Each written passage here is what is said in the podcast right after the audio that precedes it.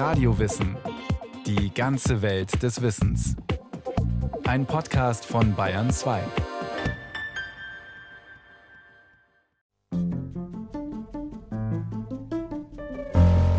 Die Frage, wie viele Dinge sie genau besitzen, können die wenigsten Menschen beantworten. 5000? Oder vielleicht eher 10.000? Selbst die Zahl grob zu schätzen ist schon schwierig. Und natürlich kommt es auch darauf an, wie man zählt. Das hat auch Joachim Klöckner festgestellt. Ich habe mal gesagt, bei 50 höre ich auf zu zählen, weil dann kommt der Moment, wo ich die Socken einzeln oder paarweise oder die Schuhe einzeln oder paarweise. Deshalb höre ich dann bei 50 auf. 50 Dinge, selbst wenn es 10 oder 20 mehr sind, das ist sehr wenig. Und das meiste davon sind noch Sachen zum Anziehen. An diesem Nachmittag in einem Berliner Park trägt Klöckner einen von seinen praktischen Einteilern.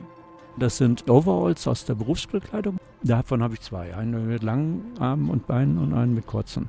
Naja, dann zwei T-Shirts, ein paar Unterhosen, Söckchen. Dann habe ich mir so eine Fließdecke geholt, habe ein Loch eingeschnitten als Poncho, so als Oberbekleidung. Dann gibt es noch ein Regencape dazu. Ja klar, und dann dieses ganze Zahnbürste und, und Scheren für Nagel und Haare und Bart und so, nicht? Also solche Sachen dann noch drumherum. Wie viele Dinge es genau sind, sei ihm gar nicht so wichtig. Aber ein wenig stolz ist er schon darauf, dass sein gesamtes Hab und Gut in einen einzigen Rucksack passt. Also ich war letzten Winter im Süden und da habe ich meinen Rucksack, also da war alles drin, was ich hatte und das, was ich am Körper hatte, unter den Vordersitz vom Flieger geschoben. Ich brauchte dann nicht immer oben die Gepäckklappe. Da war alles dabei. Klöckner ist Minimalist. Das ist eine kleine, aber wachsende Gruppe von Menschen, die sich von Überflüssigem in ihrem Leben befreien wollen. Einige sehr radikal, so dass nur noch ein Rucksack übrig bleibt.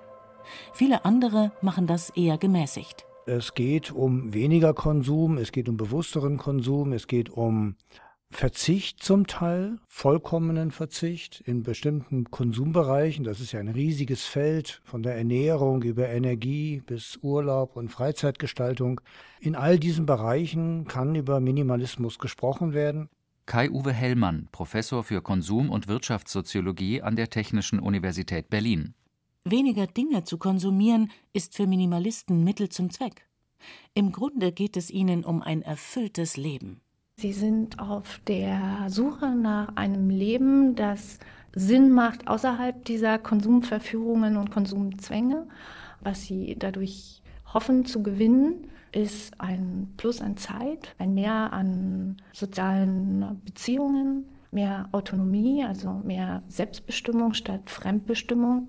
Dana Giesecke, Soziologin und Leiterin von Futur 2, einer Stiftung, die alternative Lebensweisen in der Öffentlichkeit bekannter machen will.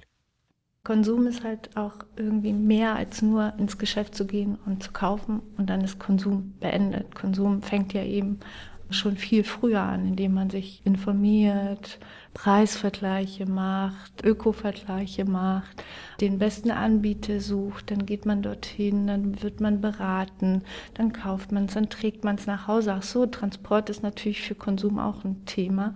Und dann hat man es bei sich und dann will dieser gekaufte Gegenstand ja auch noch permanent von einem irgendwas. Er will gewaschen werden, er will gepflegt werden, er will gegebenenfalls repariert werden. Immer mehr Gegenstände brauchen dann dringend ein Update oder neue Software. Also es beschäftigt einen permanent. Und es führt dazu, dass viele Wohnungen und Häuser immer voller werden. Es ist auch kein Zufall, dass es plötzlich jetzt Coaches gibt, die anbieten, Wohnungen zu entrümpeln oder Ordnungssysteme in Privathaushalten einzuführen. Auch das ist irgendwie doch ein Anzeichen dafür, dass irgendwie überall alles zu viel vorhanden ist. Das Gefühl, dass alles irgendwie zu viel wird, hatte auch Olivera Svirsic vor ein paar Jahren. Damals war sie gerade mit ihrem Freund zusammengezogen. Wir haben einfach zwei Haushalte zusammengeworfen und hatten nicht mal, weil wir so viel gearbeitet hatten, nicht mal die Zeit, großartig auszumisten oder das mal anzupassen und zu sagen, okay, wir brauchen nicht fünf Varianten von einem Ding, es langt eine. Eines der drei Zimmer in der 75 Quadratmeter großen Wohnung war fast komplett vollgestellt. Drei Couchtische, Sofa, Umzugskisten, Bücherstapel, alte Papierbögen, was sich ebenso ansammelt mit der Zeit. Wirklich nutzen konnte sie das Zimmer nicht mehr. Ich hatte tausend Projekte. Ach, da bastelst du jetzt noch irgendwas draus oder hier ist irgendwas kaputt gegangen. Ja, und dann kommst du nicht gleich dazu, es zu reparieren. Und dann stehen diese tausend Sachen, die irgendwas von einem wollen, stehen dann rum. Dinge fordern einen. Nicht nur in Form von vollgestellten Wohnungen, sondern auch in Form von Aufmerksamkeit. Ständig blinkt etwas. Das Handy brummt. Bücher wollen gelesen werden. Nebenbei läuft der Fernseher und als wäre das alles nicht schon genug, kann man heute auch noch rund um die Uhr einkaufen. Wir können diese Flut an den Dingen, die uns quasi im Alltag begegnen, selbst nicht steuern oder nicht abschalten. Und diese vielen Reize, die auch in den letzten 20 Jahren immer mehr geworden sind, führen zu dieser Reizüberflutung und das wiederum führt dazu, dass wir uns nach einem weniger sehnen. Und ich würde sagen, dieser Wunsch nach Einfachheit auch im Alltag schlägt sich dann im Gedanken des Minimalismus nieder.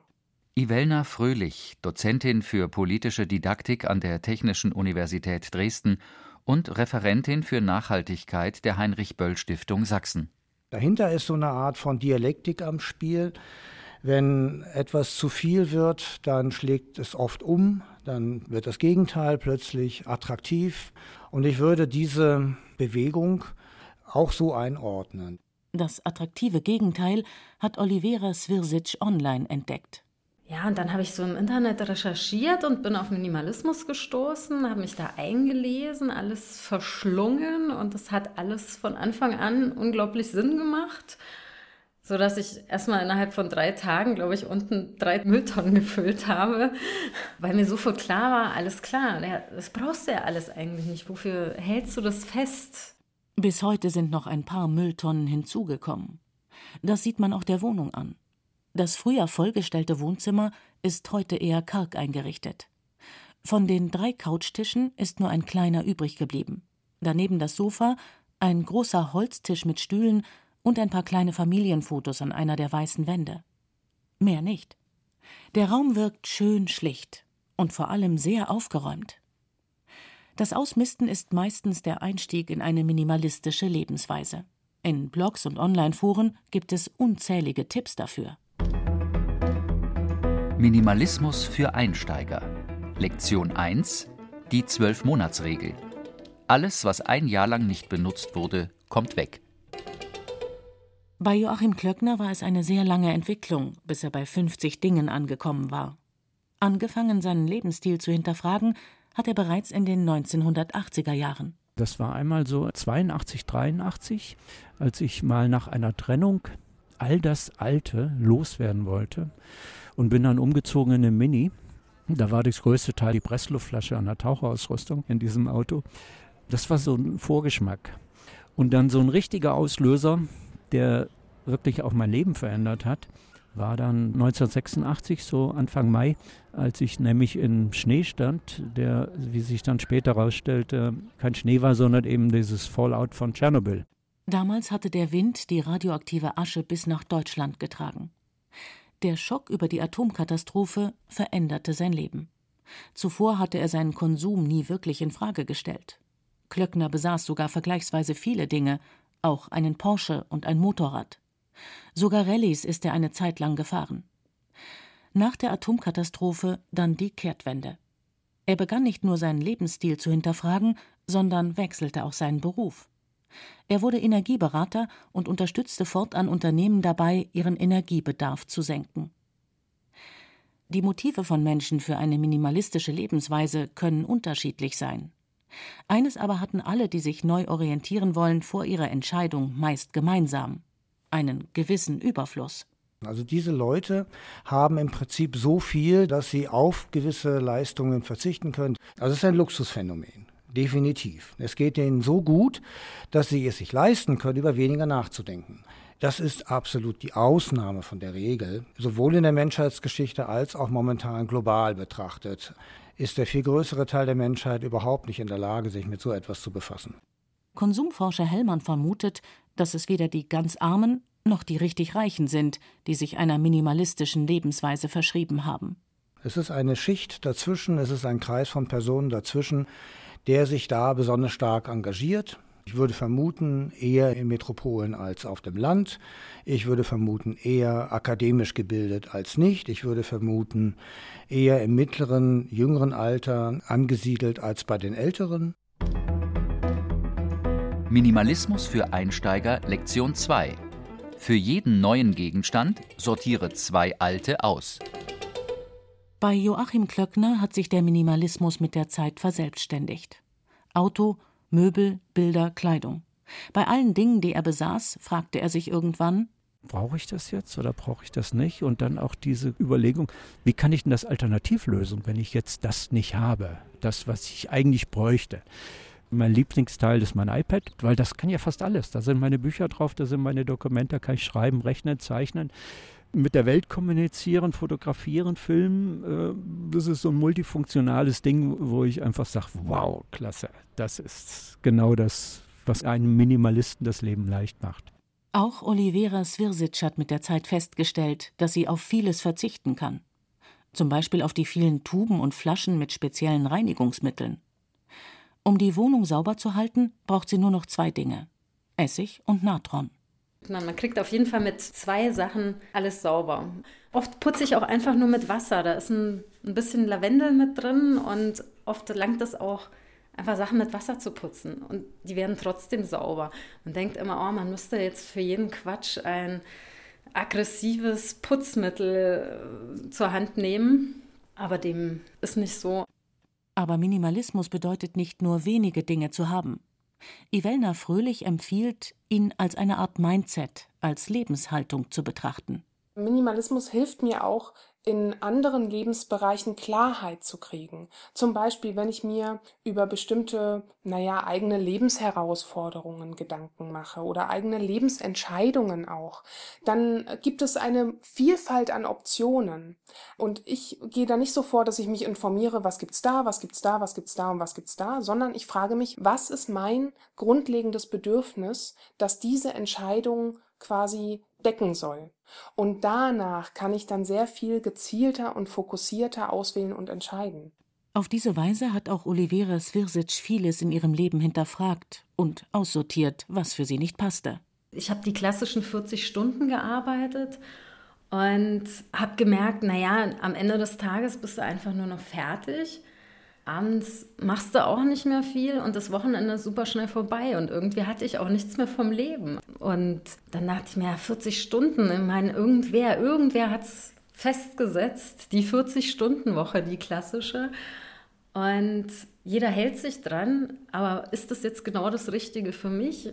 Und zur Folge war, dass dann einem Jahr dann endlich bewilligt wurde, dass ich dann meine Stunden kürzen konnte. Dann war ich auf einer 32-Stunden-Woche. Und dann hatte ich auch mal Zeit für mich. Zeit zu haben ist für sie umso wichtiger, seit ihre beiden Söhne auf der Welt sind. Aber Kinder und Minimalismus? Sie haben genug zum Spielen, dass sie jetzt nicht da sitzen in einem leeren Raum und nichts haben. So ist es nicht. Wir unternehmen auch viel, wir sind viel draußen, wir gehen in den Park, wir gehen auf Spielplätze, treffen uns mit Freunden und das macht denen viel mehr Spaß, als in einem Zimmer mit eine Million Spielsachen zu sitzen. Allerdings sind Kinder noch in anderer Hinsicht eine Herausforderung. Bei Kindern ist einfach der Aspekt noch dabei, dass man unglaublich viele Geschenke bekommt.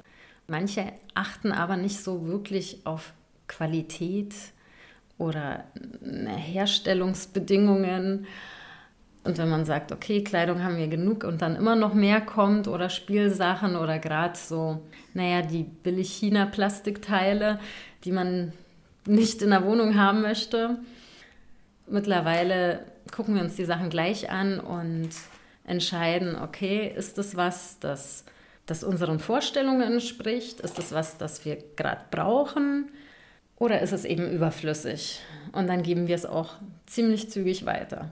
Also entweder verschenken wir die Sachen oder spenden sie je nachdem eben, was, was es ist. Aber man guckt halt, dass es nicht im Müll landet, sondern irgendwie weiterverwendet wird. Wie man Sachen am besten verkauft oder an wen man spenden kann, ist bei Minimalisten ein großes Thema. Genauso wie die gemeinsame Nutzung von Dingen. Dafür gibt es vor allem in den Großstädten viele Möglichkeiten. Es gibt wahnsinnig viele Angebote, wie man gemeinsam produzieren und konsumieren kann und reparieren und upcyclen und tauschen und auch Autos teilen und Bücher teilen. Man kann sogar Klamotten ausleihen. Minimalismus für Einsteiger Lektion 3. Wenn du Erfahrungen gemacht hast, die anderen helfen könnten, teile sie in der Community. An Blogs und Internetforen zum Thema mangelt es nicht.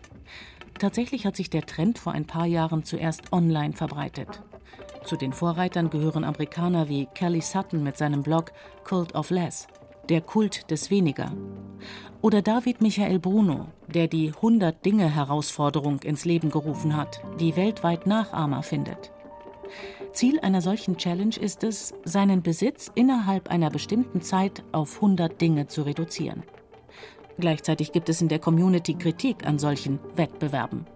Es gehe nicht um die Anzahl der Dinge, die man besitzt, sondern um mehr Zufriedenheit im Leben, um einen reflektierten Konsum.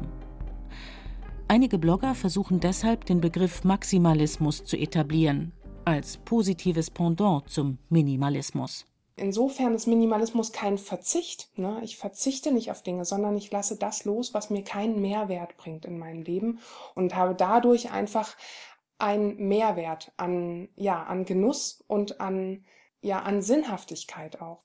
Mehr Genuss durch weniger Dinge. Das stellt das Prinzip der Wohlstandsgesellschaft auf den Kopf das Versprechen, was wir in den 50er Jahren in der Wohlstandsgesellschaft bekommen haben, kauf dich glücklich, wenn du dir das leisten kannst, dann wirst du richtig glücklich. Und letztlich bleibt das ja das Versprechen der Werbebotschaften auch noch heute. Ne? Äh, geht's dir schlecht? Ach komm, gönn dir was und dann geht's dir besser. Solche Versuche, anders mit Konsum umzugehen, sind kein neues Phänomen. Im Gegenteil. Kritik an der Überflussgesellschaft und allem, was damit zusammenhängt, billige Massenproduktion, Werbung, Ressourcenverbrauch gab es immer wieder. Konsumforscher Hellmann beschreibt, wie es anfing. Wir haben seit dem 19. Jahrhundert, als das mit der Marktwirtschaft so richtig losging, eine zunehmende Kritik an der Verbreitung von Reklame. Es waren gut gestellte Bürger, Bildungsbürger, die dort bis in Journale, in Zeitungen, Tageszeitungen hinein Protest betrieben haben, Kritik geübt haben an der verstärkten Werbung, die in Städten für bestimmte Produkte getätigt werden, Verschandelung von Natur, Verschandelung von Stadtbildern und so weiter. Und einhergehend damit auch eine Zurücknahme oder eine Zurückhaltung, was die Teilnahme betrifft, was die Übernahme betrifft von bestimmten Angeboten. Man hat sich rausgehalten. Man hat sich puristisch verhalten, hat sich nicht irritieren, nicht verführen lassen, weil man diesen sozialen Wandel abgelehnt hat. Immer wieder gab es Kreise der Bevölkerung, die da nicht mitgehen wollten, denen das zu weit ging, die sich gestört gefühlt haben. Das lässt sich wahrscheinlich über all die Jahrzehnte immer wieder in verschiedenen Kreisen beobachten. Als direkter historischer Vorläufer des Minimalismus gilt die Bewegung Voluntary Simplicity. Übersetzen könnte man das mit freiwilliger Einfachheit. Ab den 1970ern ist diese Bewegung, ausgehend von den USA, populär geworden. Geprägt hat den Begriff vermutlich der Sozialphilosoph Richard Gregg mit einem Essay, der bereits 1936 erschienen ist. Für ihn ist der Verzicht auf Dinge eine Art Psychohygiene. Genauso wie es für den Körper schädlich ist, zu viel zu essen, selbst wenn die Qualität des Essens ausgezeichnet ist, so scheint es auch eine Grenze zu geben für die Anzahl der Dinge oder die Größe des Eigentums, die eine Person besitzen kann, wenn sie psychologisch gesund bleiben will. In dem Essay erklärt Greg auch, was er unter freiwilliger Einfachheit versteht. Es bedeutet, seine Energie und seine Wünsche zu kontrollieren und zu steuern. In mancher Hinsicht hält man sich zurück, um in anderen Bereichen des Lebens eine größere Fülle sicherzustellen. Auch viele der heutigen Minimalisten dürften sich in diesen Sätzen wiederfinden. Minimalismus für Einsteiger Lektion 4. Finde heraus, was dich wirklich zufrieden macht. Und dann verwende so viel Zeit wie möglich dafür. Für Olivera Svirsic bedeutet das, Zeit mit ihrer Familie zu verbringen. Dass sie weniger materielle Dinge besitzt, um die sie sich kümmern muss, hilft dabei. Aber genauso wichtig ist, dass sie heute besser weiß, was sie will und was nicht. in dem Prozess habe ich eben gelernt, auch Entscheidungen bewusster zu treffen. Man lässt nicht andere die Entscheidung für sich treffen, jetzt die 40-Stunden-Woche, und man nimmt das einfach so hin, wie es eben ist und macht sich da überhaupt keine Gedanken, sondern man hat irgendwann mal auch bei jedem Thema sich mal Gedanken dazu gemacht. Kommt das tatsächlich für mich in Frage? Ist das, ist das jetzt wirklich das, was ich möchte? Ist das, wie ich mein Leben auch gestalten möchte?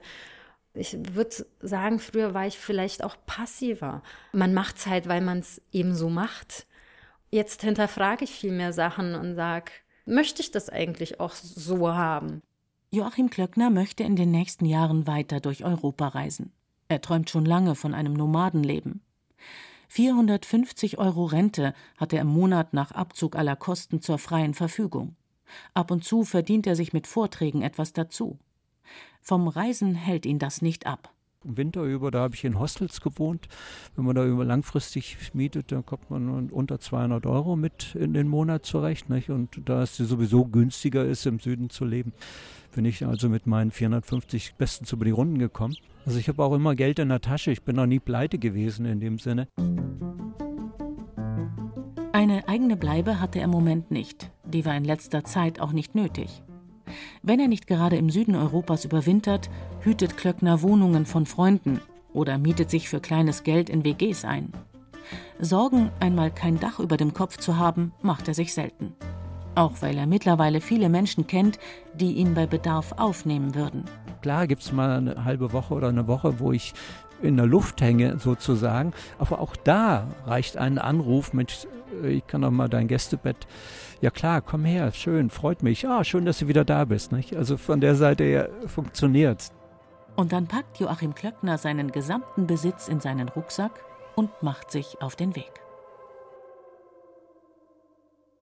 Sie hörten Raum für das Wesentliche. Minimalismus als Lebensstil von Maike Broska. Regie Frank Halbach. Technik Regina Stärke. Es sprachen Katja Amberger, Peter Veit und Christian Schuler. Eine Sendung von Radio Wissen.